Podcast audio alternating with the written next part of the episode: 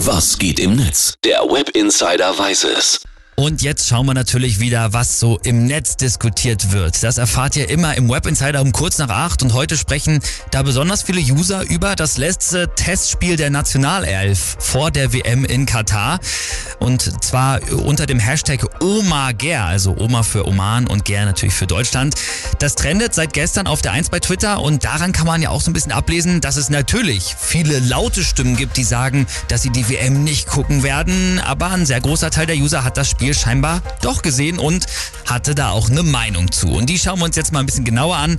Und da muss man ganz ehrlich sagen, es gibt vor allem einen Grundtenor, nämlich die User sind sauer darüber, dass es die DFB 11 nicht über ein müdes 1 zu 0 geschafft hat. André Bühler drückt das zum Beispiel so aus. Der schreibt, starkes Statement des DFB-Teams. Im Spiel gegen Oman zeigen sie eher WM-Boykott. Das muss man auch mal loben. Und äh, Frankie K. twittert, das 10.000 Euro Gewinnspiel, das es hier gerade auf RTL gibt, ist meiner Meinung nach kein Weihnachtsgeld, sondern Schmerzensgeld für die Leute, die dieses Spiel gucken müssen.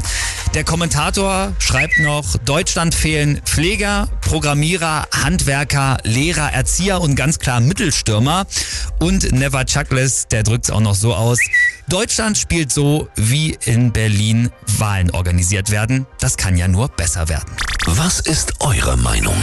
Schickt einfach eine WhatsApp-Sprachnachricht direkt ins Studio. Alle Infos auf unserer Website